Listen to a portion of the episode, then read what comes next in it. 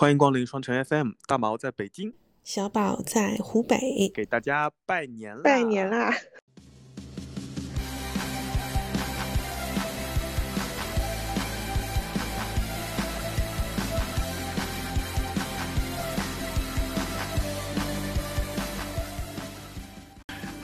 可大家从这个拜年声当中就可以听出来，这两位主播在新的一年默契有，但是不太多。嗯，在新的一年里，我们的默契仍然有待提高。好呀，那好像不太熟的样子。所以我们节目还是在离做大做强，还是要继续努力啊。是的，是的，嗯。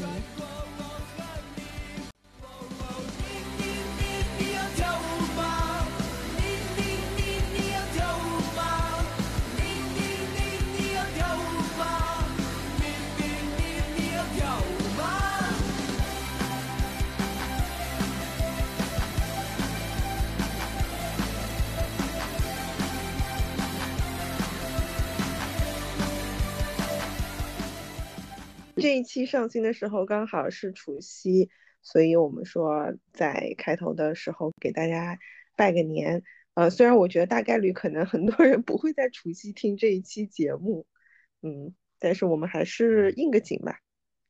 哎，不一定的。去年年终复盘的时候，不是有二十七位朋友会在呃节目上线的第一时间收听嘛？所以我觉得今年也不好说。而且除夕的白天，大家不都是没什么事儿干嘛？没有什么。就是没有太多的家务活儿或者拜年的习俗需要去完成，所以我觉得白天可能还是可以听听看我们的节目的。嗯，但我觉得今年有一个不太一样的地方，因为前面几年过年的时候，其实大家都在家里。今年的话，我觉得可能就是 脱了笼的 什么什么，就可能都都耐不住寂寞，不一定都在家里吧。你把反正无所谓啦。脱了笼的什么什么，这个比较重要。脱了笼的小兔子，可不可以？好的，好的，好的。那我们这期节目就跟各位小兔兔们聊一聊，嗯，这个跟过年相关的话题。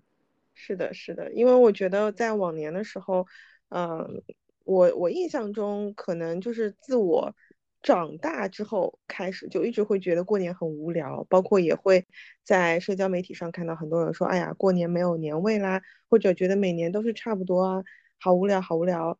但是我感觉今年会比较不太一样，就是好像今年特别特别期待过年，然后就是特别期待可以跟以前一样过年，就是一样的去，呃，走亲戚啊，然后大家呃一家子很多人围在一起吃团圆饭呀，因为我感觉好像已经好久没有有过这样子形式的传统的过年了。大家都会说东南亚人。东北亚人特别喜欢反思，我在想一件事情，就是为什么我们之前一直说，呃，会有年味，或者说觉得过年很有趣，会不会是因为，呃，提出这种观点的人正好就是我们这代人，然后我们这代人呢，八零后这帮人呢，就是经历过最好玩的。小时候啊，因为那个时候好像燃化燃放烟花鞭炮爆竹是没有被约束的，同时那个时候我们还特别期待寒假。然后等我们这一批人慢慢的走上了工作岗位之后，啊，背负了这个家庭挣钱的责任，然后慢慢的步入了婚姻的这个殿堂或者围城，会感觉有趣的程度会慢慢降低。所以目前在网上也好，或者说在社交媒体上也好，去说没有年味的，好像就是我们这波人，对不对？是的，对吧？因为你想，零零零后的小朋友，可能他们出生的时候就有了网络，就有了 iPad，所以对他们而言，啊，他们的乐趣好像不像我们小时候。我们小时候可能会拿着鞭炮窜天猴，然后跟哥哥弟弟们就跑老远去放鞭炮，然后妹妹姐姐们就躲在后面捂着耳朵笑啊之类的。但是好像对于现在的孩子而言，放假就意味着就是做作业或者 iPad，或者在家闲着无聊，或者就是出去。呃，条条件比较好的家庭可能会去更远的地方旅行，所以我觉得好像就是我们这代人对于年味的感知好像会更加明显。对于我们来说，可能过年就意味着，就像你刚说的，跟嗯哥哥、姐姐、妹妹、弟弟一起出去，然后拿个弹弓 弹一下什么路边的路灯呀，也不好的示范啊，然后什么炸一下路边的厕所呀之类的。但可能对于现在的很多小朋友来说，就是意意味着旅行或者是在家里面可以玩手机、电脑的时间变长了。此处有一个安全行为的警告和示范啊，这个路边的东西尽量不要炸。我们最近看了，我们最近看了很多社交媒体的新闻，有一些小朋友在家放烟花爆竹，就是炸那个一些井盖啊什么的，大家还是要注意安全的行为啊，那还是挺是的，是的。哎呀，我我印象里面小时候的年味或者说过年的感觉，就是从放寒假开始，因为每一年寒假可能就是过年前的十天左右，像呃可能十天十五天，然后那段时间开始疯狂做作业，然后可能大年。呃，小年夜开始就开始慢慢的在家摸鱼了，因为有很多事情嘛，叫包邮区，可能一会儿我们会聊到有炸肉丸呐，然后呃，包括贴春联，还有各种活动开始慢慢安排起来了，就不再会做作业了。然后再到呃开学前，你就会发现啊，疯狂赶作业。所以小时候我对于过年的。就是最大的印象或者记忆或者不能说期待，也没有谁那么贱要期待做作业，大概就是跟作业相伴，然后跟跟那些过年的习俗相伴。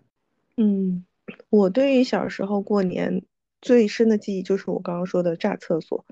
哎，我 这是真实发生的事情，我跟你说。太离谱了！我们在录这期节目的时候，早上小宝给我发了一段语音，然后我听到的就是在湖北放鞭炮的声音。我已经很久很久没有听到这个声音了。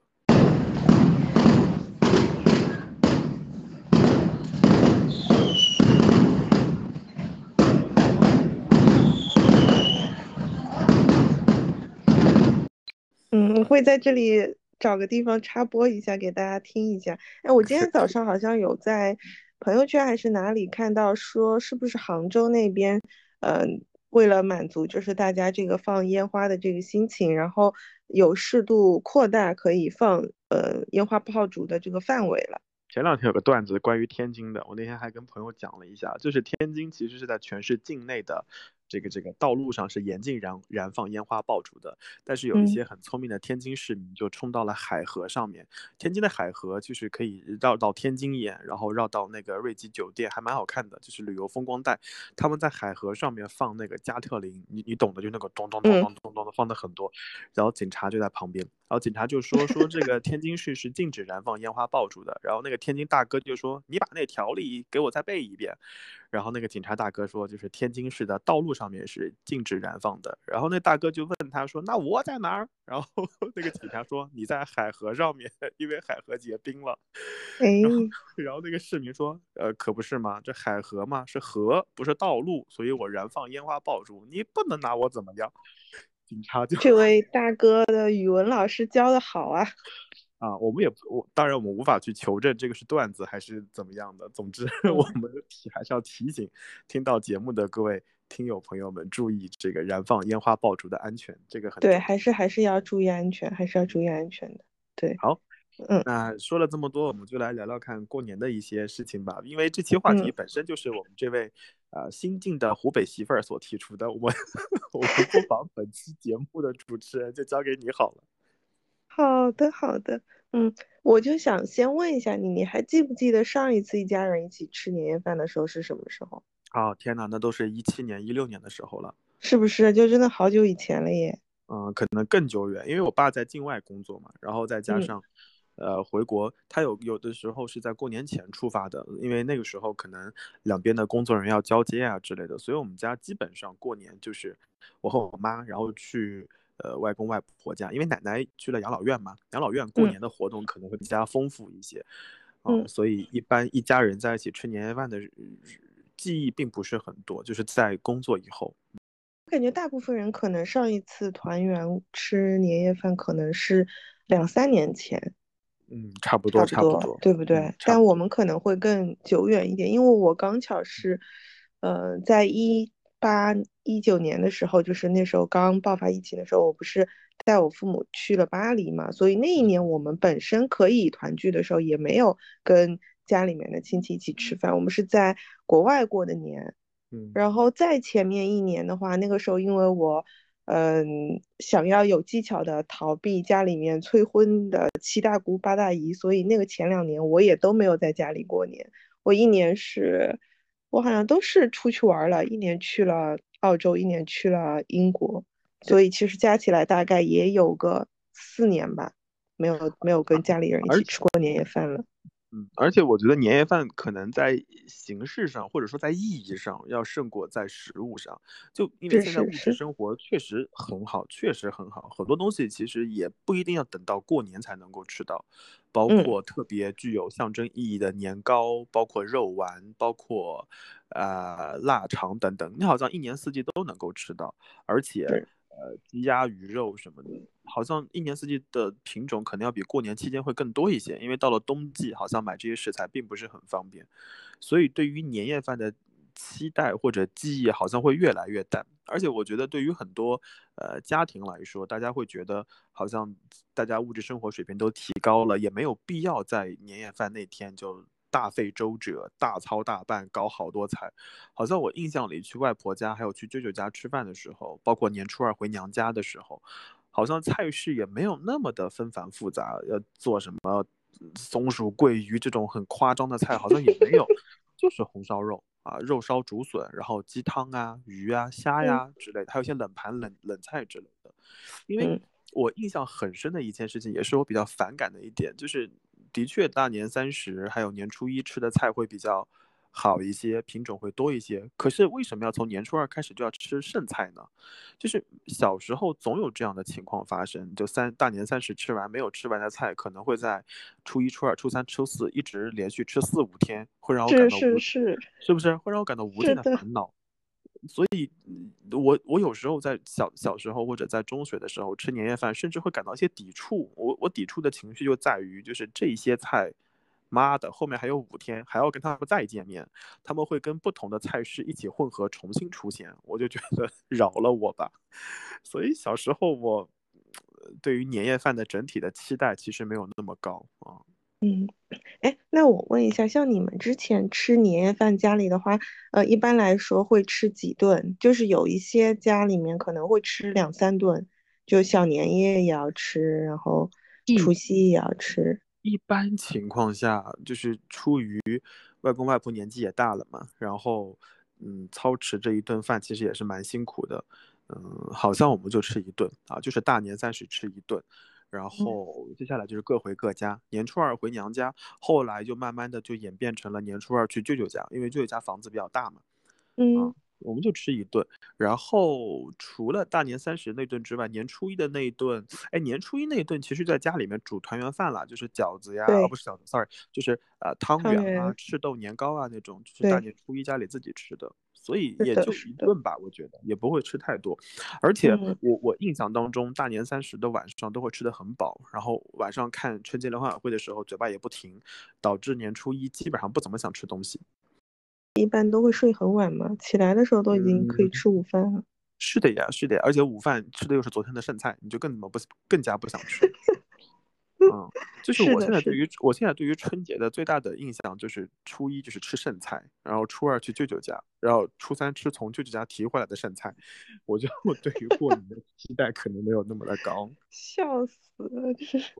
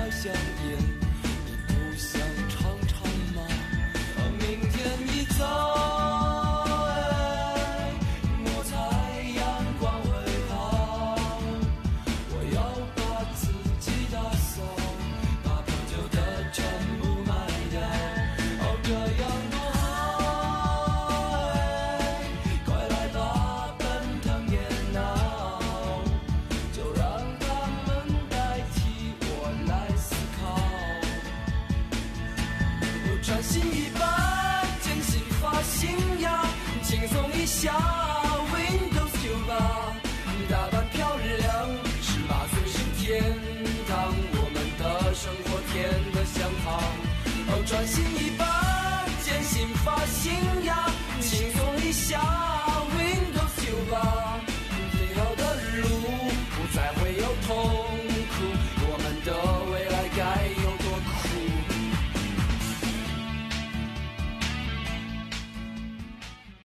昨天还是前天下雪了，然后你们那边有下雪吗？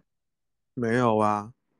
嗯哼，哎，那哦，我感觉朋友圈全国各地都下雪了。我我回北京了，北京就我临时回了北京，忘了跟各位听众朋友们交代一下，北京好像有一天是下雪的，但是下了一会儿就停了，然后就没嗯有再再下雪。嗯，嗯我印象里面过年已经很久没有下雪了。嗯，苏州跟湖北都都下雪了，对，嗯，哎，而且都挺大的。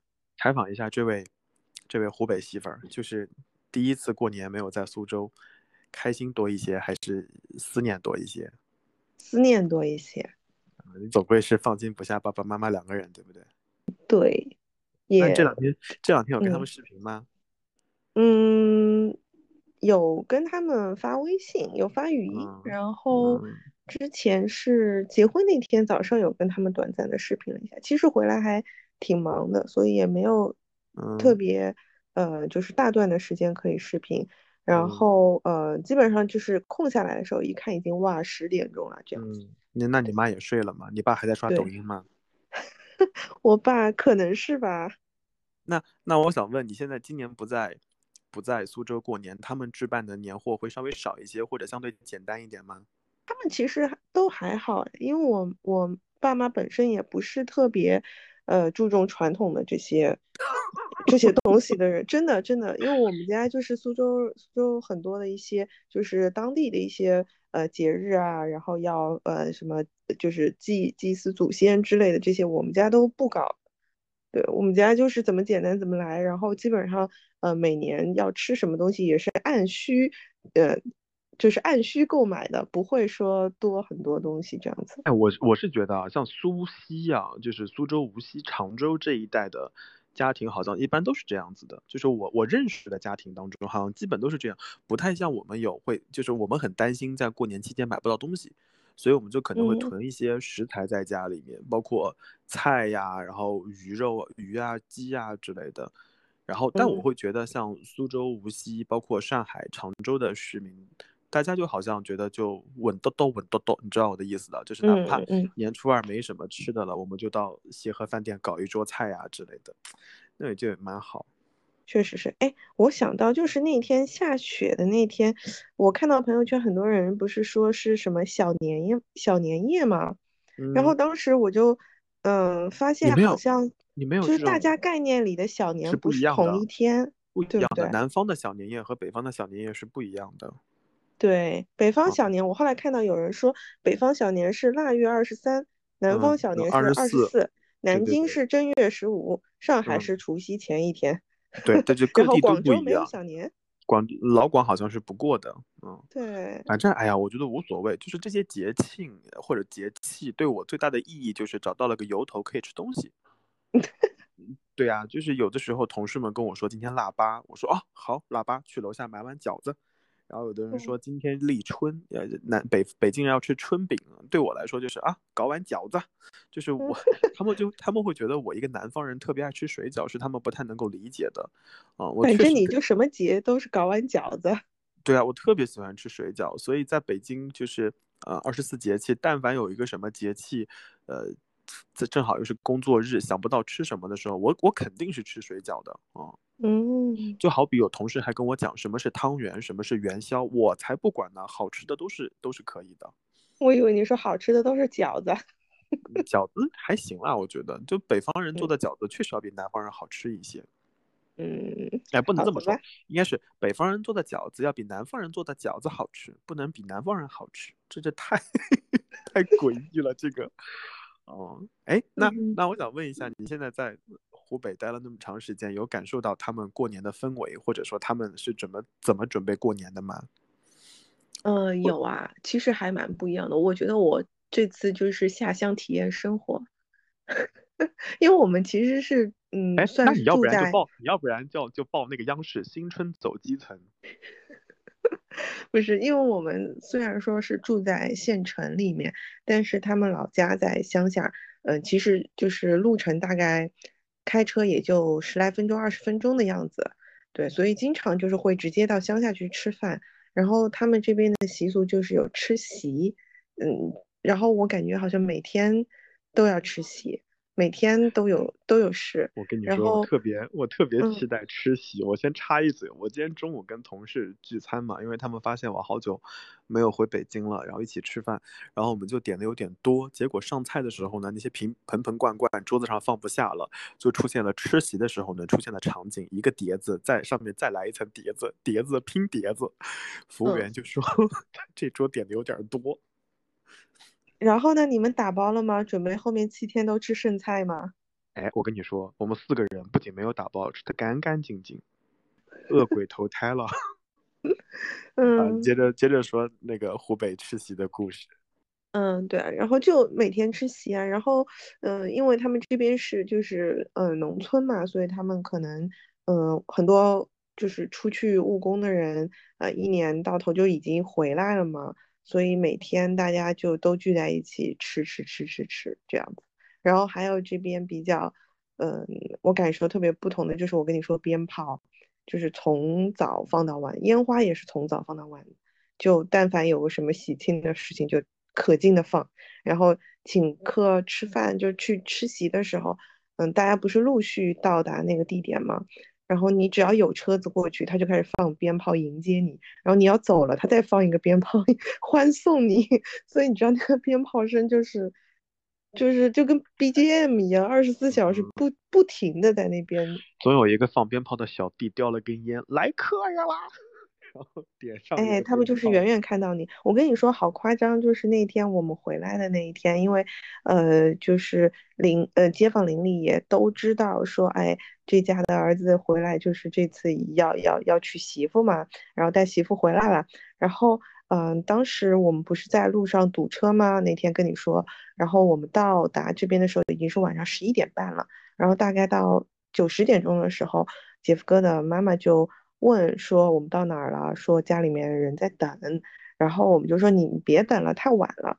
然后他说啊，他说就那个二伯在等的。然后姐夫哥就跟我说说二伯是跟他就是比较亲的嘛。我说哦，那可能就是在等，然后也是住在附近的。结果你知道，就是我们开进来的时候，又看到列队二三十人站在那边欢迎你，然后就开始放鞭炮。我的个天呐，我就第一次看到这种场景。就感觉特这边的人特别的热情，然后也特别的淳朴。虽然说我一整天都不太能听懂他们说的方言，但就是你能感受到那种热情。我反正过年，我想想看，我就没有怎么离开过家。然后唯一有一年离开家的就是一八年去泰国考试，然后那年过年好像就在泰国待了一个月，就没有回家过年。那也很。那那那也挺特别的耶。那你在泰国的时候有象征意义的给自己过年吗？那天那天上课的时候，Tuta 都知道中国人就是中国的学生是要过年，所以他上课的时候也跟我们说新年快乐。然后那天正好是有课，所以就把下午的课调开了。然后晚上我们这几个中国学生就约到了那个清迈的市中心去吃了一顿火锅，然后也也也也去看了放烟花什么的，在清迈古城。因为那个时候，呃，国际旅行还是比较顺畅的，很多游客会选择去泰国过年，所以还能看到很多熟悉的面孔。然后泰国人也知道中国人要过年，所以会把夜市啊都弄得比较有中国特色，所以就还好。我并没有感觉说。呃，有像离开中国一样，因为在泰国也吃到了很多很传统的中国菜式，甚至，呃，有一些那广东啊、福建的移民去了那边之后，会把泰国菜式有所改良，所以你还会觉得很亲切，甚至吃到了来自更多地方的菜啊。嗯，那还是蛮特别的。哎，我还以为说你就是很很常常会不在家里面过年哎。哦，我。呃，我我不在家里过年的定义就是那那那就那七天或者那八天都不在家，就会被定义为不在家里过年。但凡就是有个两三天、三四天在家的，我就会觉得那一年还是回家过年的。虽然没有吃上就是最正的那顿饭，嗯，懂我意思的，就是还是回家了。对啊，哎，我我我跟你讲过，就是我我绕绕国际航班回家 过年的故事，讲过了，好精彩哦！就那个故事，就对我对于我而言，就是算回家了啊。即使兜了那么一大圈，其实到最后还算回家，那就没所谓。那你今年呢？今年准备要回去吗？就明天呀，明天下午的航班就直接回去了。嗯嗯。今年苦于签证，就是还差一张，要不然今年也可以飞一个国际，国际再回家。只是说今天今天才发现，我刚把那个签证递上去，然后发现来不及了，他们没有办法在 一天之内给我下签，那就算了，老老实实回家吧。那你之前是就是如果有晚回家的话，基本上都是因为是在北京因为工作的原因吗？当然不是啦，你也要自己。哦，都是出去玩的是吧？哎，这种话就不要在节目里面说出来，真的是 讨厌。就哎，因为你回家过年总是会有一些约束，而且你你长时间不在家，你回到那个家你会感到有点陌生，呃，你甚至不知道就是你应该做些什么事情才能够迎合当下的环境。就比如说，当你妈妈在啊收拾床铺、晒东西的时候，你就在那干坐着，你也觉得很尴尬。然后她在看电视的时候，然后她也知道你不太爱看那些电视。就你懂吗？就是那种大家彼此坐着，然后坐在一都坐在沙发上聊天呢，也也不会聊特别多。然后我妈可能也睡得比较早一些，那然后她也知道我喜欢可能看看电视剧或者看看电影什么的。然后那些电视剧和电影又我又不喜欢在电视上看，所以我会有一些尴尬的啊。就是对于水瓶座而言，我我我追求的那种状态就是大家有各自想做的事情，不要相互干扰。然后遇到了也也不要尴尬，但是有的时候回家过年待的时间久，我会我会感觉到有一丝尴尬。那你们会就是不约而同的，就是嗯约好一起要，比如说看春晚之类的吗？一般就是我妈是比较积极的，每一年回家就是年夜饭在外婆家吃，然后吃了差不多，我妈就开始倒计时。我妈就说差不多啦，可以把杯中酒喝一喝，大家就各回各家。我妈就会说让爸妈早点休息，which means 就是她想早点回家看那个春晚。她总有一个就是。很介意的一件事情就是每年春晚他都看不到开头，我我妈就会说每一年回家都只能看第四个节目、第五个节目，所以每一年春就是年三十的晚饭，我妈就要求吃快一点、吃早一点，吃完大家赶紧回去，所以。到家以后，我妈第一件事情就是把电视开了，然后至于看不看呢，就是她的事情了啊。然后电视开了之后，她可能会提前做一些红枣茶，然后准备一些吃的，然后洗洗头、弄一弄，坐在沙发上看一小会儿，我妈就要去房间里了啊。哎，说到这个洗头，你们那边有这种说法，就是嗯，大年初一是不可以洗头洗澡的吗？好像没有这个说法，只有好像是哪大年三十还是年初一不能倒垃圾，我忘了。哦，对对对，倒垃圾也是，倒垃圾也是。然后的话，嗯，年初一那天我们是不可以，对，不可以倒垃圾，不可以打扫卫生。然后有一些地方好像是说不可以洗头洗澡，就是你不能把洗气给洗掉。对于看春晚这件事情，那你们会坚持，比如说就是一定要熬到最后那个倒数？其实这么多年过去了，你发现好看的节目越来越少，然后基本上我都不会熬。以前我可能会看到整场春晚结束啊，在中学的时候，然后到了大学可能看两三个节目吧，就看到十一点、十点多左右就开始发信息了嘛，因为那个时候大家的拜年短信可能就慢慢来了。然后这两年基本上就是看到十点半、十一点就就已经困得不行，想上床了。感觉就是不像小时候的春晚，我印象里九几年的春晚还是很值得看的，即使到了，呃零点钟声之后，还是有很多节目是值得期待，或者说它的创作总会让你感到一些惊喜。现在的节目你就会觉得说啊，行吧，就这样吧，啊啊可以啊，赶紧下一个，就这样，你你没有什么特别期待的东西。我前两天还在。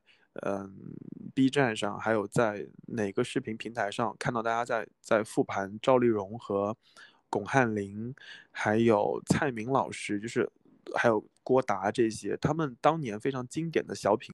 后来大家会发现，好像到零几年之后就开始断代了，就断更了，就没有再出现那么经典的作品。有一些作品确实，呃，是成为春晚的标志，或者是春晚的集体印象，但是好像这两年就越来越少。是的，我印象中就是我小时候一般，呃，除夕那天就是看春晚那天，都是在外公家或者是在爷爷家吃饭嘛。然后吃晚饭之后，大家一家子一起看春晚，然后也会等到大概十一十二点钟，呃，十十一十二点钟。但那个时候因为小朋友已经太困了，所以我往往就是等到那个时候已经快要睡着了。然后爸妈就会再带我回去，然后那个时候还没有汽车，就只有自行车，就会骑着自行车。哎，我有跟你说过吗？就是我在 除夕夜的那天晚上睡在了大马路上，就是因为太困了，坐在我爸还是我呃坐在我妈的自行车后面，然后我就倒下去了，然后我妈没有发现，跟我爸两个人直接骑到了下一个路口。就是这一家人呢是有点离谱的，这个故事呢我是没有听过，但是我是听过他爸骑电瓶车带他们一起带到带到沟里的故事，这我是听过的。那不是电瓶车，那是摩托车。他骑摩托车的时候撞到树上了，然后一家人滚滚下了滚下了那个坡，直接滚到了那个那个河里面。然后最搞笑的就是我爸，我爸那次是摔骨折了，我跟我妈一点毫发无伤。哎，怎么说呢？就是你爸是有那么一点点离谱在身上的，但是，但是小时候啊，就是我印象里，我可能五六岁、四五岁的时候，在爷爷奶奶家过过一年，然后那一年的春节联欢晚会还有毛阿敏，然后我不知道他唱了什么歌，我就很害怕，就是。就很离谱，就我大概大哭不止，然后爷爷奶奶问我怎么了，我说好害怕这个人，他就是啊，sorry 啊，此处对于那些歌舞节目没有任何的冒犯啊，只是年少无知看不懂那些表演啊，就我就说啊，怎么那么多人好害怕，他们从电视里钻出来了，然后爷爷奶奶就哭笑不得，就看我哭，发现我根本没有停下来的意思，中途好像还出来小朋友的节目，我说这是什么，好可怕。后来就把我爸妈薅来把我接走了，然后我爸妈就还是有点生气的，因为他们已经就是准备睡下了，然后当时我已经很晚了，我可能也有十点十一点的样子，我就大哭不止，然后爷爷奶奶拿我没办法，就只能让我爸妈把我接走。我对于 我对于春节的回忆其实不太多，就是因为因为就是到。到你脑子里的无非就是一些菜呀，然后一些聚餐的场景呀，一些喝醉的亲戚呀，还有一些说尴尬的场面话呀之类的。嗯，从从水瓶座这种本质上来看，我还是蛮害怕这种场景的，因为有的时候我们家，嗯，会出于客气，就可能会把我嫂子家也请来，然后也会把我舅妈家也请来，那一桌可能就要坐二十号人，加上小朋友，可能要将近。啊，三十号人，那你就会觉得啊有点尴尬。大家为什么过年都不回各自家，要一起吃饭，要这样吗？然然后要说一些很尴尬的话，然后有一些啊这个长辈又不开眼，会问一些问题，就比如说你谈恋爱了吗？谈了，为什么没有带回来呢？分了。然后你你谈的对象，你你工作找了吗？找了。做什么内容呢？嗯，就是做我自己该做的内容。就是总会有一些人不开眼跟你聊天，你知道吗？然后饭桌上家里人就会说：“大过年的，你好好说话行不行？”那我心里想，那些长辈不要问这种问题行不行？哎呀，你懂吗？就是，哎呀，我其实之前就是因为嗯特别害怕他们问这些问题，所以我才连着两三年都没有没有在家里面过年嘛。嗯，对。然后我对于小时候过年的印象，就只记得那几件事情。一个就是我跟你说炸厕所，那个就是我我印象中，在我爷爷家过年的时候，通常的一个流程就是快到饭点的时候，我跟我妹妹就会被家里面人，呃，家里面的就是长辈指派去找我的哥哥跟我弟弟。然后通常呢，他们俩都是在街边的游戏房里面打游戏，然后我们就会把他们找出来，说回家吃饭了。然后这时候我哥就不知道从哪边拿的拿出来了烟花，就说我们一起出去玩烟花吧。然后我跟我妹就成功被他拐走了。然后我就记得有一年在桥上，他拿着那个烟花对着那个厕所，对着厕所放烟花，然后厕所里面的人就出来破口大骂，然后我们就四散的逃开这样子。小时候我也干过这种事情的，我我不是我不是对着厕所，我是把那个。就是哎，你知道不知道有种鞭炮是就哎，我不知道用普通话怎么讲，就是摔它才会放出声音，或者压它的时候它就会炸。啊，我知道我知道，小时候特别喜欢玩那个东西。我就把那些鞭炮放在那个出厕所的地方，或者就是一些大楼，就是一些楼房的边上，那些行人出来，我一不小心踩到被吓到的那一瞬间，我会感到很开心。这是就是小时候才会这样子玩。其实我在想，可能现在很多小朋友都没有见过那个东西。现在还有的卖吗？嗯，能能能卖，但是好像城市里好像都不太允许小朋友放这些东西了。小时候的这种快乐真的蛮，也蛮无聊的哦，也蛮啊简单的。就没什么事情，你提一个兜，然后那个兜里面也没呃放多少东西，但是你就会发发现带着那个兜出去跟弟弟妹妹，然后跟哥哥他们一起玩就会很开心。嗯，你会发现那个兜里面没有多少了，可能还剩那么一两个，然后你就会有一些那种依依不舍的感觉。我到底是现在放完呢，还是再找一个新的目的地啊之类的？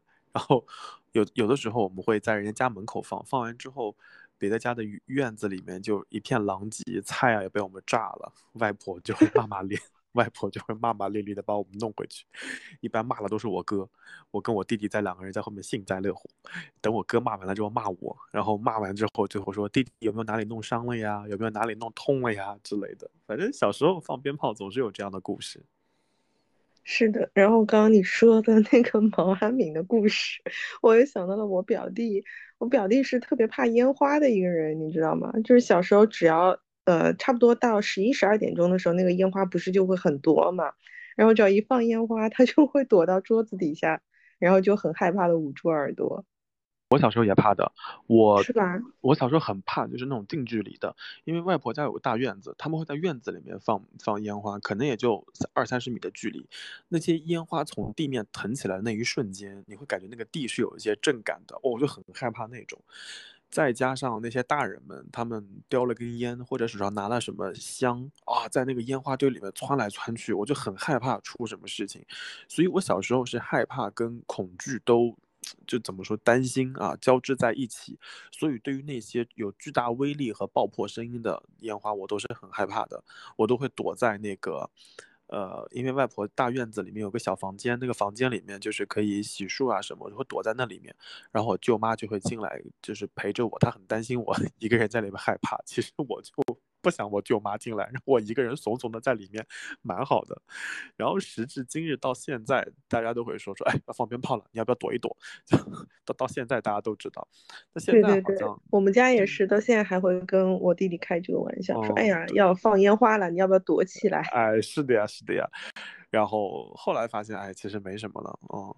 但怎么说呢？可能就是因为我们小时候有能放烟花，能看到。这个邻居啊，或者这个社区里面很多人在放烟花，你会觉得哦，那一瞬间可能是开心的，以及的确是，呃，春节来了啊，就是过年的样子。好像现在就相对会冷清一些，尤其是我印象里，去年和前年其实是特别冷清的，因为在。呃，各个城市都禁止燃放烟花，然后又不让大家来回移动，好像大家吃完各自在自己的家里吃完年夜饭就就睡觉了，好像年味确实是淡了很多。而且我觉得可能就是对我们来说，我们小时候的过年就意味着一大家子一起吃饭，然后放鞭炮，然后啊放烟花。但是对于现在的孩子来说，可能。对他们来说，我我感觉就是前几年已经开始流行在过年的时候去异地旅游，这个我觉得是一种过年的新的方式。所以你会在朋友圈里面看到一些有一些人就已经开始去到其他的一些城市，很很多啊。我甚至还有一些同事，还有一些同事和朋同学问我去布达佩斯的一些事情。然后他们还会问我说，呃，有没有一些餐馆在春节期间是值得推荐的？有没有华人餐馆在？他们记得我说布拉格有一个中餐馆很好吃之类的，就已经有很多朋友在逐步安排出去过年这件事情。哎，那你觉得如果说过年可以出去的话，你会比较推荐大家去哪里啊？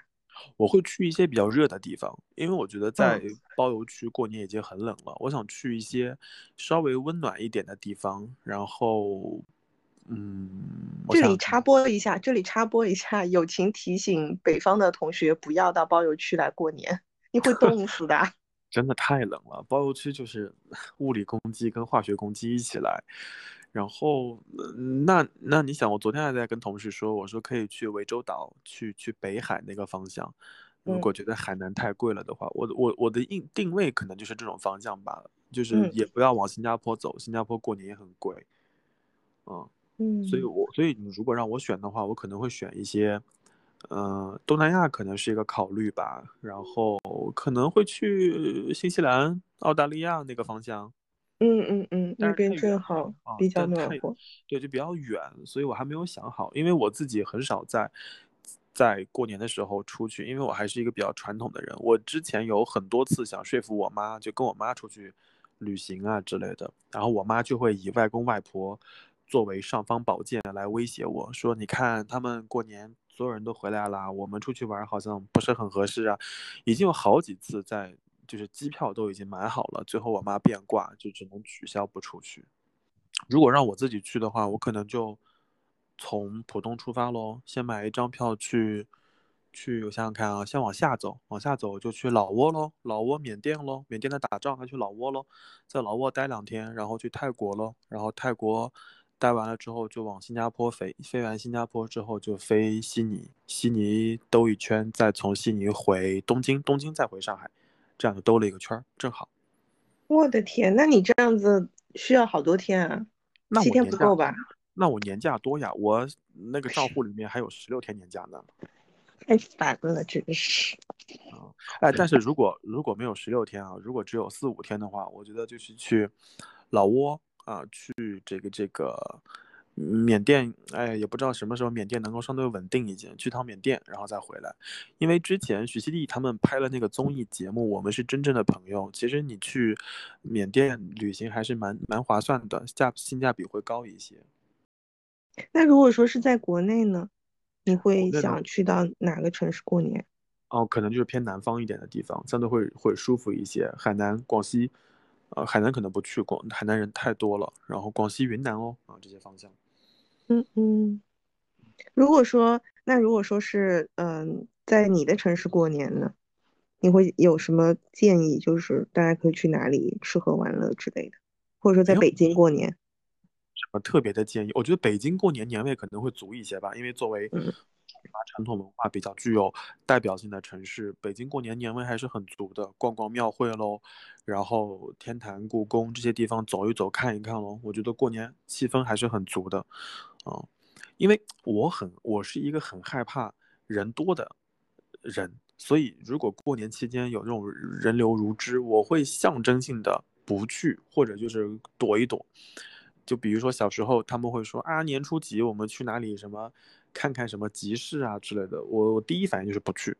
然后他们说不行，所有人都要去，你必须要去，我就去。我就很讨厌在人人群里面钻来钻去，钻来钻去，你挤我，我挤你，我就很害怕。尤其是对面过来的人手上还拿了个糖葫芦，我小时候总是会脑补，万一我撞了他，那个糖葫芦戳了怎么办？哎呀，我就很害怕这种场景。他又在吃个东西，一撞再撞在他身上，所以小时候我是很害怕这种的。但但我觉得，如果大家有机会去包邮区，啊，或者去北京，就感受一下当地的风俗，其实还是好的。包括。呃，如果有花灯啊，有庙会呀，然后包括有什么展啊，去看一看，我觉得还是不错的啊。你有在南京过过年吗？嗯，好问题。有哎，我以前做老师的时候有哎，因因为以前做老师的时候，我们上课不是会一直上到大年三十吗？你以前上过寒假班吗？嗯，我上过啊，但我是在苏州上的呀。啊，寒假班会上到大年三十呀，然后年初四再开始呀，所以有有时候会在南京。过年，但哎，那也不算过年了，那基本上就是开车冲回家，对，工作开车冲回家，吃完饭再回来。南京跟北北京他们过年的时候，就是吃的会有不同吗？我觉得是有很大差别的，好像南方人更加喜欢那种盆菜，汤汤水水，象征团圆，然后。呃，吉祥寓意会多一些。然后北京的北方的菜式好像就是红烧，然后炖煮会多一点。我就会觉得两边的口感可能会差蛮多的。我我我个人就我我会比较喜欢南方的菜系。那我以为北方，我以为北京那边吃饭呃吃年夜饭的时候会有那个那个那个火锅。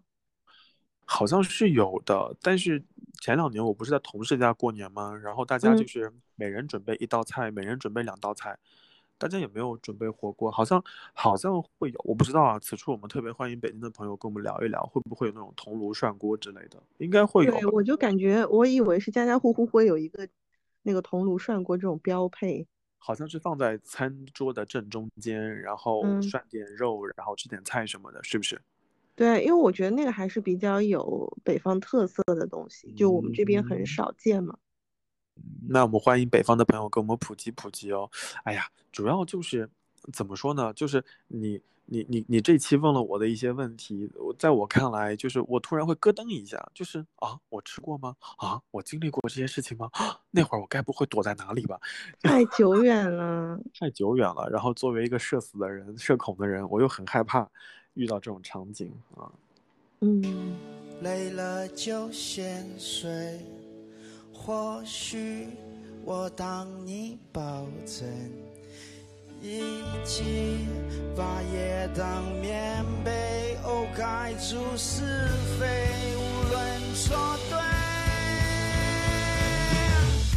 我要唱得多大声，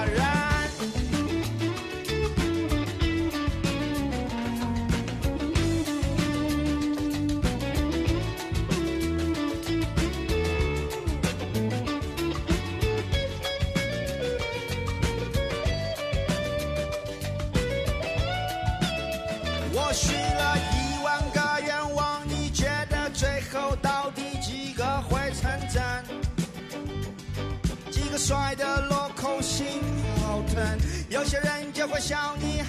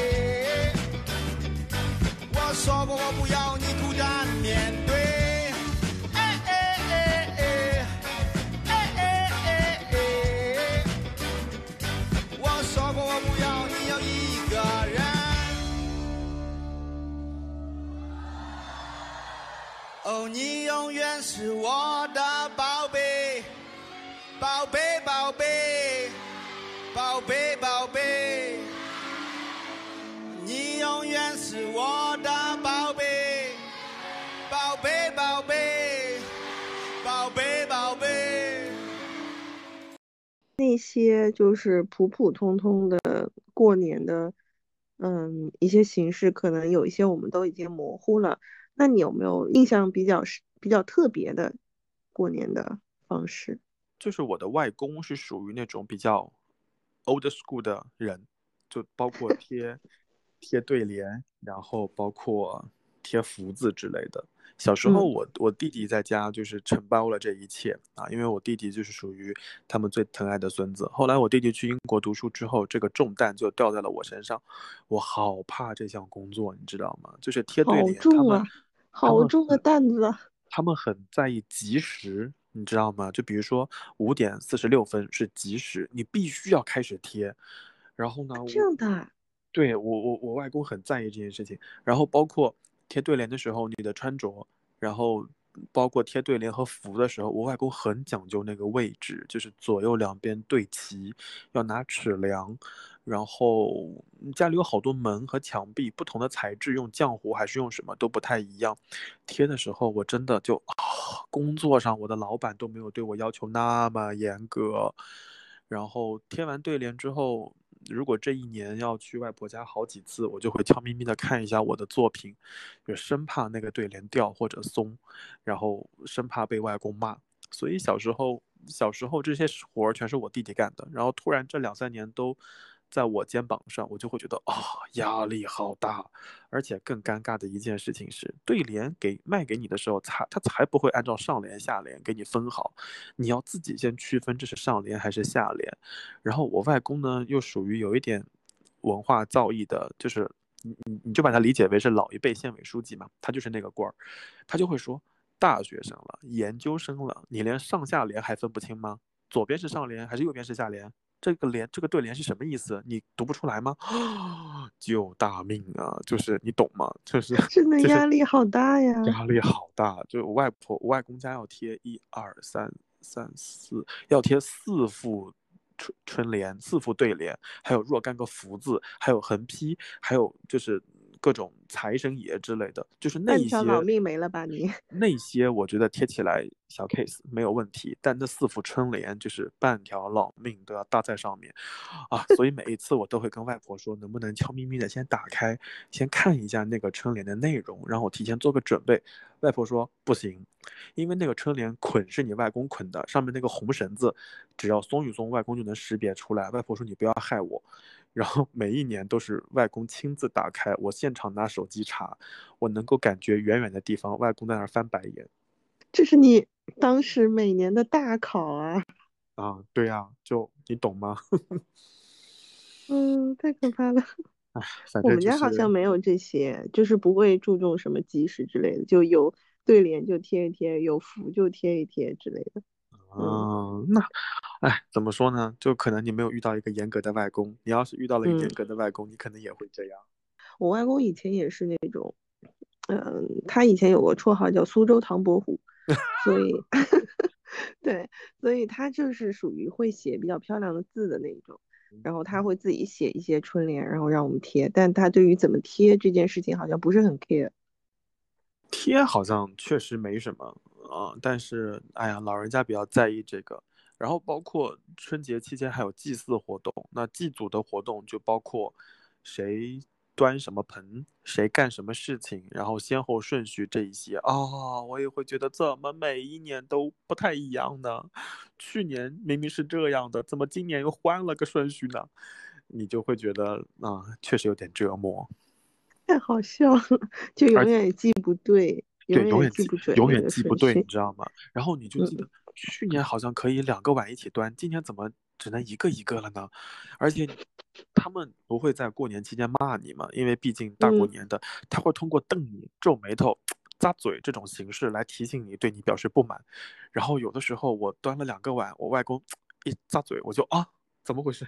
然后我就赶紧把两个碗放在桌子上，我就看向我妈，我妈也很茫然。然后我们就每个人端一个碗离开了那个地方。所以这才是每年大毛真正通不过的考试呀！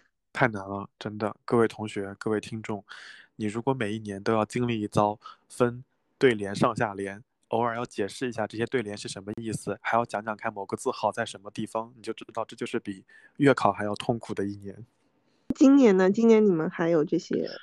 啊，今年我可太开心了！我那个狗弟弟终于回国了，他前两天从伦敦回了国，然后今年这些事儿全啊，就是原原本本一样不差的落在他。如数归还他。哎呀呀呀！如数归还啊！我说你就好好贴，不要惦记你哥哥，你哥哥在北京好得很啊。他这么多年没有贴了，会不会也比较生疏啊？哎，我弟不会的，就这种事情，小小孩子就比较，哎，他也不小了，也快三十了，就是讨巧嘛，嘴巴灵活一点嘛。然后他又是，你像我跟我哥属于外孙，我弟属于孙子，然后我我我也我外公就很很宝贝，很心疼他，所以也不太会说嘛，啊，嗯。他总会觉得这种事儿嘛，你们长辈就是其实哥哥哥哥应该知道，弟弟不知道是正常的。谁说的？弟弟都三十了。算了，那弟弟永远是弟弟嘛。对对对对对对，弟弟弟弟弟弟。嗯，那你们，那你今年是回去也是跟外公他们一起过年了？啊，年年如此啊。嗯，但今年的话，应该会感觉还是不太一样吧。毕竟也 有好几年没反去了。而今年反而今年我会有点担心哎，就是我担心的点在于，就是又要变成大家聚会、大家聚会、大家聚餐人多的那种场景，然后憋了三年的问题，一下子一咕噜全都给你倒出来。然后呢，那还会有一些不开眼的亲戚肯定是要喝酒的，嗯，所以我就准备说以生病这个还没恢复的作为借口说不能喝酒。但嗯嗯嗯，但总会有一些不开眼的亲戚会说：“哎呀，来都来了，喝两口嘛，抿一抿嘛。”哎呀，总会有这样的人。嗯是，这我们家倒还好，我们家因为 都不都不喝酒，所以就没有这个风俗。哎，我我还想问嗯个问题，你们家过年会组织牌局吗？不会，啊，觉得那那过年你们都干嘛呢？就看春晚，然后看呃嗑瓜子儿、聊天，这样。对，我们家是这样，就是哎，你们呃你们你们苏州人过年不去寒山寺的吗？啊，他们有一些会去，就是嗯、呃除夕夜会去听钟声。我就知道，我跟你说，寒山嗯寺的钟声一定很值得期待。嗯，对，反正我印象中我以前去过一次，就大半夜的冷的要死，然后然后听了几下就啊就这样就没了吗？印象不是嗯很深，但就夜游寒山寺也是一种很特别的体验啦。没有尝试过的话，还是可以去一下的。嗯嗯，我们家就是对于这些传统的东西，包括还有是什么烧香啊这些，都没有什么嗯特别的传统的这种嗯规矩啊或者习嗯惯，我们家都是没有的。然后包嗯括很多家里面会嗯打牌、搓麻将这些，那我们家也没有，因为我们家唯一会嗯打牌、搓麻将的外婆还有爷爷都已经过世了，所以就基本上没有这个习俗。你你知道吗？就嗯是我我还不太喜欢过年的，还有个原因就是在过年期间，家里人会觉得不要做作业，对吧？不要工作，你就应该好好的享受，沉浸在这种过年的氛围当中。可问题是，你也没有别的事情要做啊，就是早上嗯睁眼起来就是看春晚回放嘛，然后就等着吃十二点的午饭，然后和晚饭嘛。那余下时间呢，不打牌，不出去玩儿，在家里闷着孵蛋，你就会觉得很无聊。所以在我嗯印象里，我对于春节就很多时候我是觉得有点无聊的啊。我我个嗯人觉得春节可能放三四天就够了，然后如果要七天也可以，但对于我而言，可能三四天我觉得就差不多了，再多在家里就会无聊。所以大概到年初三、年初四，我就会问我妈，我说要不要开车出去兜兜风啊，玩一玩呀，去周边城市溜达溜达呀。我妈的回复就是不要，大过年的不要乱跑，这是我妈的原话。然后我就说，那要不要去看个电影啊？我妈说，大过年的不要乱跑。然后，然后有时候我就会跟我妈说，我说那要不然就是带外公外婆去去什么爬个山啊之类的。我妈说，大过年的不要折腾老人家。哦哦哦，那我嗯想大过那确实是有点无聊了。啊是有点无聊呀。我就说大过年你嗯折腾我在家是吗？那我们家好像还好哎。如果说就是过了初三、初四，嗯，基本上如果我看到有一些好的贺岁档的电影，我就会请我爸妈去看电影，然后我妈就会很开心。然后如果要去哪边逛一逛的话，我爸就会很开心。对，就是我我我是觉得过年它本身就是个团圆的一个时刻，那这种团圆呢，其实就是呃家人在一起一起干，就是做点什么事情就可以了，而不是在家大眼瞪小眼，然后嗑嗑就是嗑嗑瓜子啊什么的，我我会感觉到有一点尴尬。嗯，但可能能嗑瓜子是对于他们同辈人来说吧，就比如说我们家，哎嗯，可能嗯。会有，就是走走亲戚的时候，会有可能去叔叔婶婶家呢，他们一起嗑个瓜子啊之类的，啊、就是聊聊怎么带孙子啊 之类的这些，我看他们也挺开心的。嗯，嗯，哎，那我想问，你在家一般都干什么呢？就过年期间，你跟你爸妈？嗯，我们比较随意啊，就嗯，有想要一起看的电视就一起看，想要一起出去玩就一起出去玩。如果不想的话，就各自，他们可能在客厅，我可能就在房间里面，就各玩各的呀，也不会觉得有什么不舒服。好像我们家就一直都这样，很随意的，对。然后包括像之前出去去国外过年呢，也是我们三个人一起，然后也不会觉得，嗯，有什么，就是就还是就像你说的，就不管是在哪里，就家里面的人在一起，然后你就是有过年的这种感觉。我还记得那一年在在法国的时候，我们是找了一家中餐馆，然后当时因为有时差，然后呃，我叔叔还跟我们视频了，然后叔叔有给我们看那个。就是 有播放一下，就是拍那个电视上面的春节联欢晚会的那个倒计时给我们看。然后那时候我们应该是中午，然后我们正好在吃，就是中餐馆，还有跟他说了一下。当时的话，他好像有跟我说已经，嗯，就是大家都已经不能出门了。那个时候疫情刚爆发嘛，就还蛮严重的。然后我们在外面吃火锅，有拍给他们看，然后他们说啊，那你们替我们好好吃呀，这样子。还是蛮羡慕可以就是出去溜达溜达的。嗯，我们那次出去，因为特别时间特别巧，正好是赶在赶在不能出去之前的一天，我们正好走了，然后回来也是在不能回来的前一天回来了，就整体来说还蛮幸运的。然后其他时候的话，可能在家，因为我本身也比较宅，在家的话就把一年到头呃攒着的没有看的那些电影啊、电视剧啊、书啊，就疯狂的看一下。哎，说到这里，我又要插个题外话，就是这两天我一直在看那个经常请吃饭的漂亮姐姐哦，我我真的觉得看别人谈恋爱真的太甜了。你能 get 到了吗？就是我好喜欢那部剧。我 get 到了，我在家甜到发出鸡叫，你知道吗？我觉得怎么会那么甜？就是甜到你那个，就是脚都要搅在一起了，是吗？就哎呀，就怎么怎么这么甜？嗯，就是弟弟太会了，我觉得真的太会了，导演也太会了，太会。哎，你很难相信一个男导演能拍出如此细腻的剧。是的，是的，是的，嗯。经常请吃饭的漂亮姐姐推荐给大家。但是这个剧有一个 bug，就是那个背景音乐太烦了，就它动不动就会出来，而且那个背景音乐声音有点高，以及背景音乐唱什么，我其实一点都不在意的。你你们不用翻译背景音乐的字幕，那个英语我听得懂的，你把那个韩语给我好好翻译行不行？哎，那个字幕经常就是上一条弹出来的是韩语，下一条弹出来的是英语的翻译。哎，我有时候就觉得能不能让让那个背景音乐安静呀？嗯，哎，那像在嗯过年的时候，如果是在家里面，你有什么推荐大家看的电影或者是电视剧吗？再见爱人吗？真的，我就想说，大家给张婉婷一些机会好不好？就是，就你你再往后反看一看，你觉得张婉婷跟宋宁峰，虽然他们都有病，但是在目前这个状态，就是他们比较好的一个一个一个合拍或者契合的地方，大家就看看就得了，这是一个。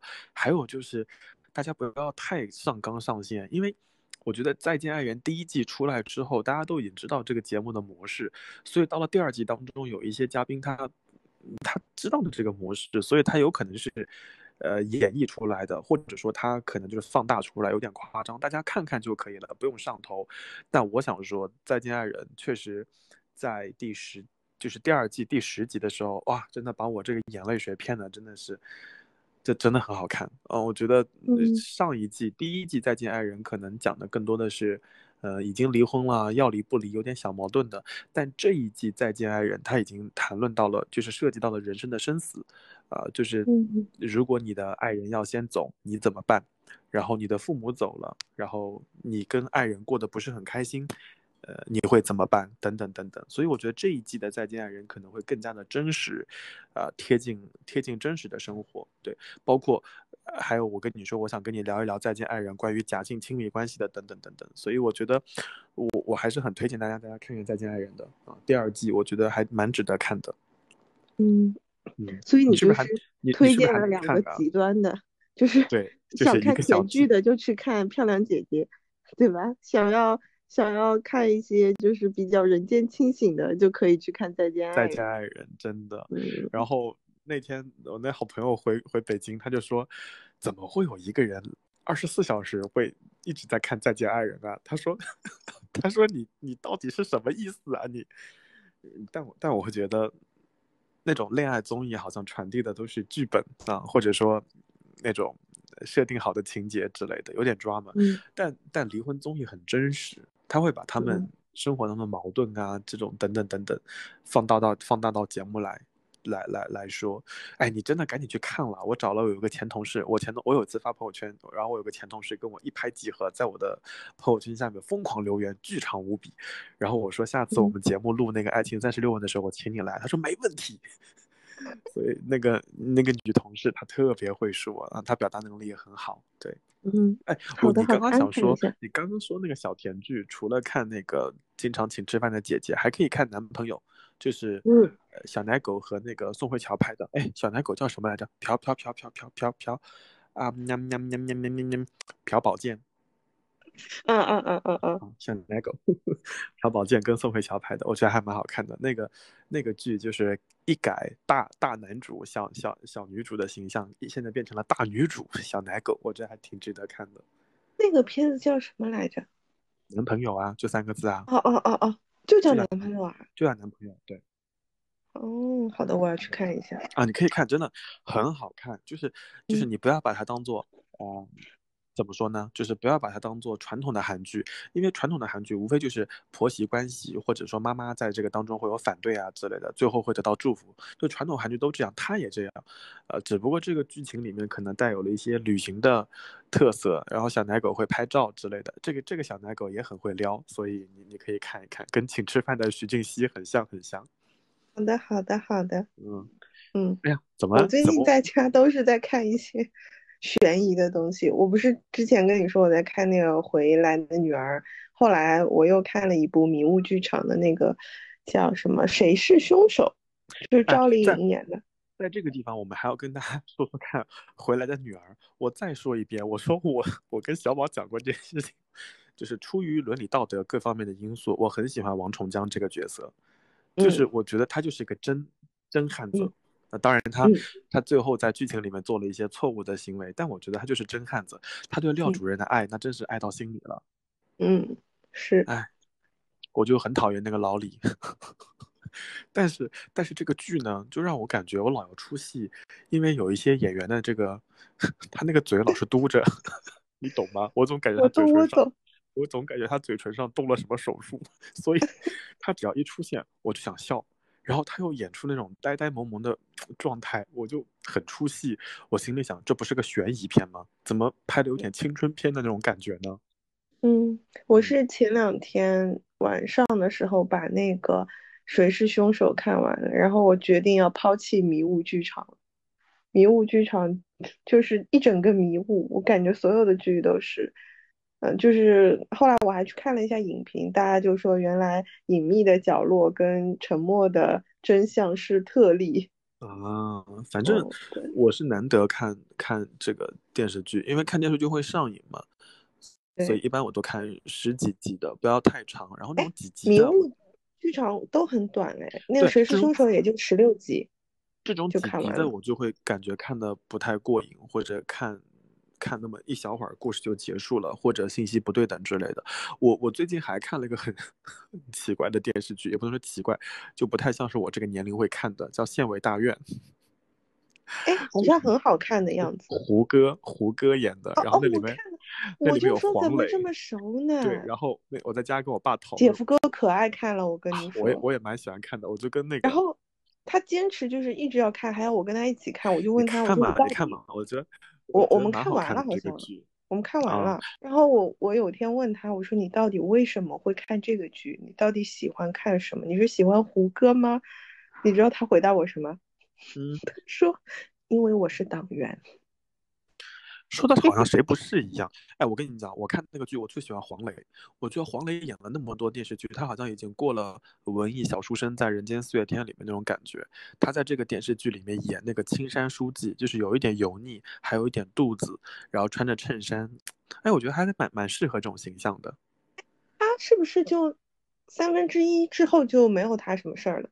对啊，因为我没有特别认真他。在他在光明县任县委书记的时候，出现了出那个牛奶就是数据造，假的事情，后来就把它平移到了一个什么比较一般的岗位，然后后嗯，来梅梅小哥就是胡歌那个人就走马上任。形象对形象一路上去，我觉得还蛮好看的。前面十七十八集还挺紧凑的，越到后面就越不行了。当当那嗯，个故事里面甚至还出现了张新成和另外一个女生的情感故事的复现以后，我就想，摁，快进键。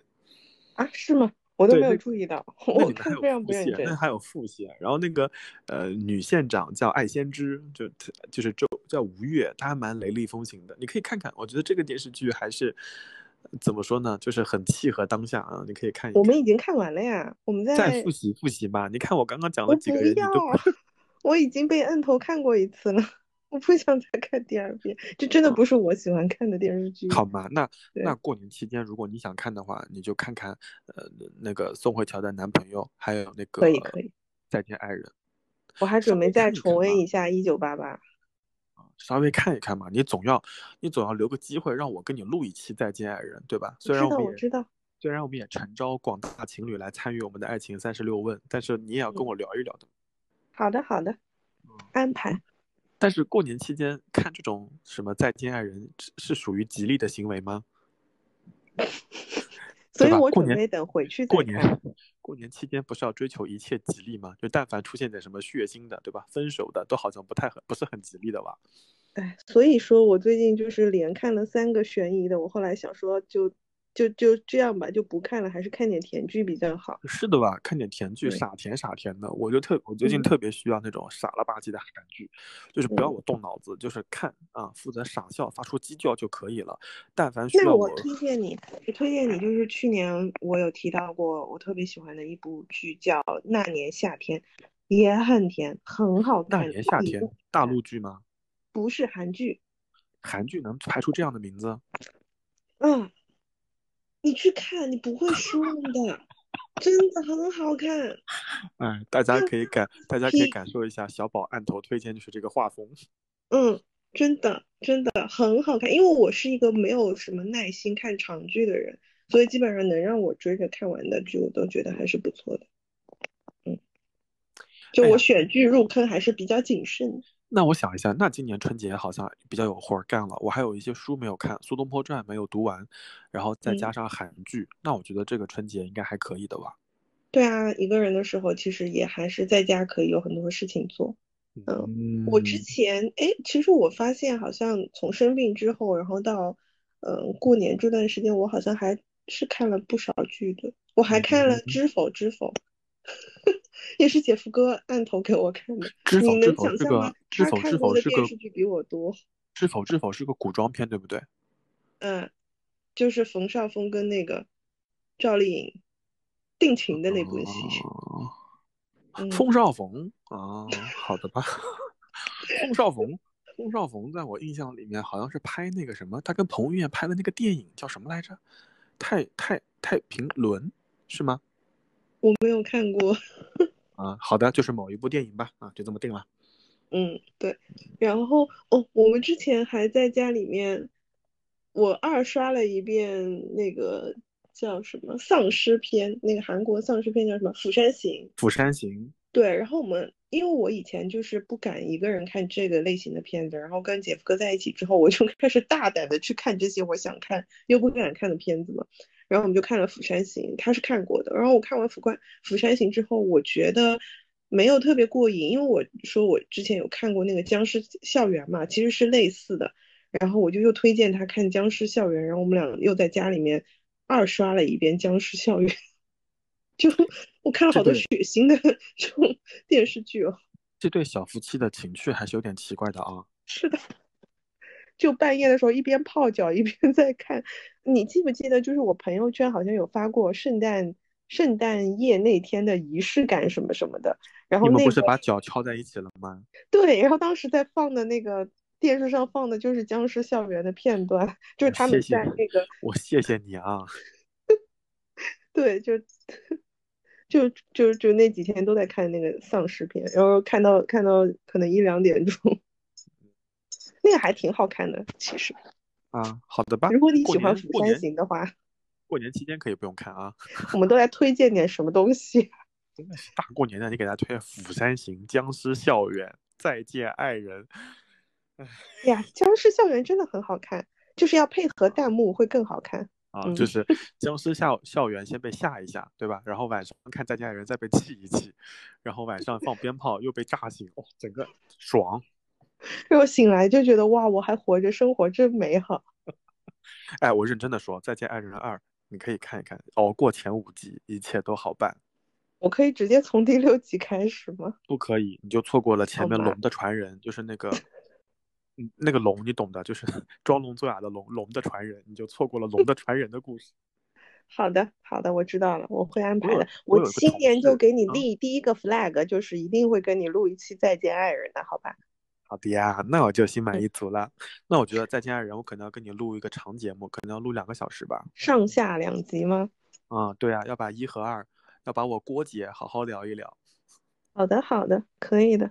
嗯哎呀，所以，那哎，那我们就到最后一个环节吧。嗯，嗯，就是许一下你今年有什么愿望，或者你有什么 flag 要立吗？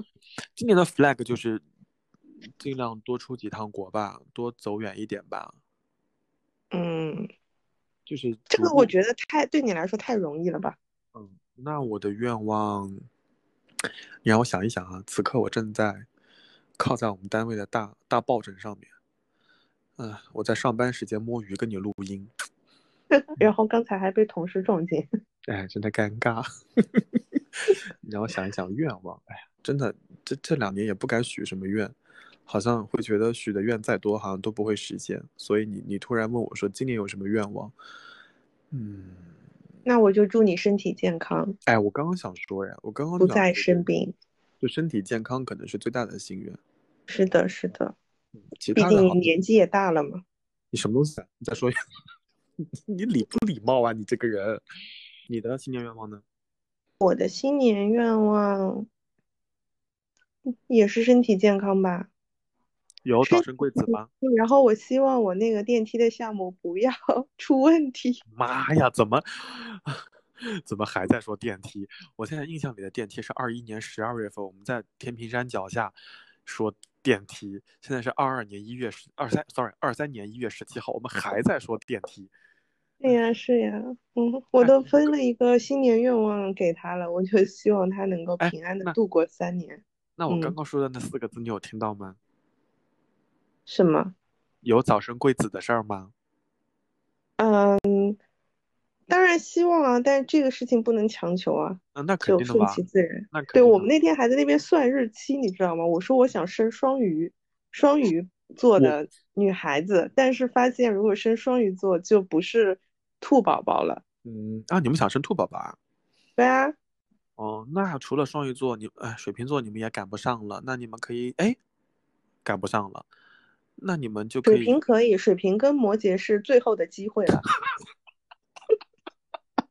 那我个人建议水瓶座吧，摩羯座有点难搞的哇。嗯，我觉得要看生男孩女孩吧，男孩子摩羯座还是可以的。哎呀，你想以后家里有个老公是摩羯，还再个孩子，再搞个摩羯，哇，哦这个家一摩羯切尽在我掌握，好吧？高啊，实在是水瓶座我就搞不定了，我跟你讲，嗯，水瓶座，水瓶座在我们家无论男女，估计就是称王称霸，估计他爸也搞不定。哎呀，有点期待的。嗯，好的吧。好的吧，那我们看看大家在除夕夜、除夕当天听到这期节目的时候，会不会给我们留下一些什么祝福或者一些推荐？其实我们还是蛮期待听到大家在过年期间的一些回忆，或者说在你们过年的时候会干点什么事情。是的，是的，也可以跟我们讲一下，就是你们当地的一些过年的习俗，或者有什么好吃的好玩的，以备我们后以后过年的时候可以，或者出去旅旅游的时候可以备哎用，对吧？好的，那我们这期节目到这边就要跟大家说再见啦，那就提前祝大家新年快乐。嗯，是的，祝大家新，我差点说成祝大家早生贵子。离谱吗你这个人？嗯，祝大家身体健康、平安喜乐，然后天天开心吧。嗯，好，那我们这期节目到这边就结束啦，我们就新年再见啦。嗯，我可能会在这一期里面插一首什么“恭喜发财”之类的啊，大家不要介意。冷的慌。好，可以恭喜什么？恭恭喜你！哎，我不能在办公室唱那么大声啊，就这么定了，你你放吧啊。嗯，好的，我来放一下吧。好，那我们今天就先到这边吧。拜拜。嗯，拜拜。我们漂流在这座城躲避着病毒，会分别隔着口罩，他像我的鸭子皮肤，还没输一些正常，那就值得庆祝。我害怕某天醒来，我们被分隔两处，袜子大到需要我背，我没办法第一时间赶到情感漫游过去的 wet，这个东西到底要给我到多少圈？带你旅行，带旅行箱都挤满了灰。想陪你追星，但好久都没演唱会。带你闯遍大江南北尝遍山珍海味，而不是美的面前的滋味。I'm still waiting，等那天来临，在人来人往的街上问你。在下个岛说爱你，但什么能阻隔？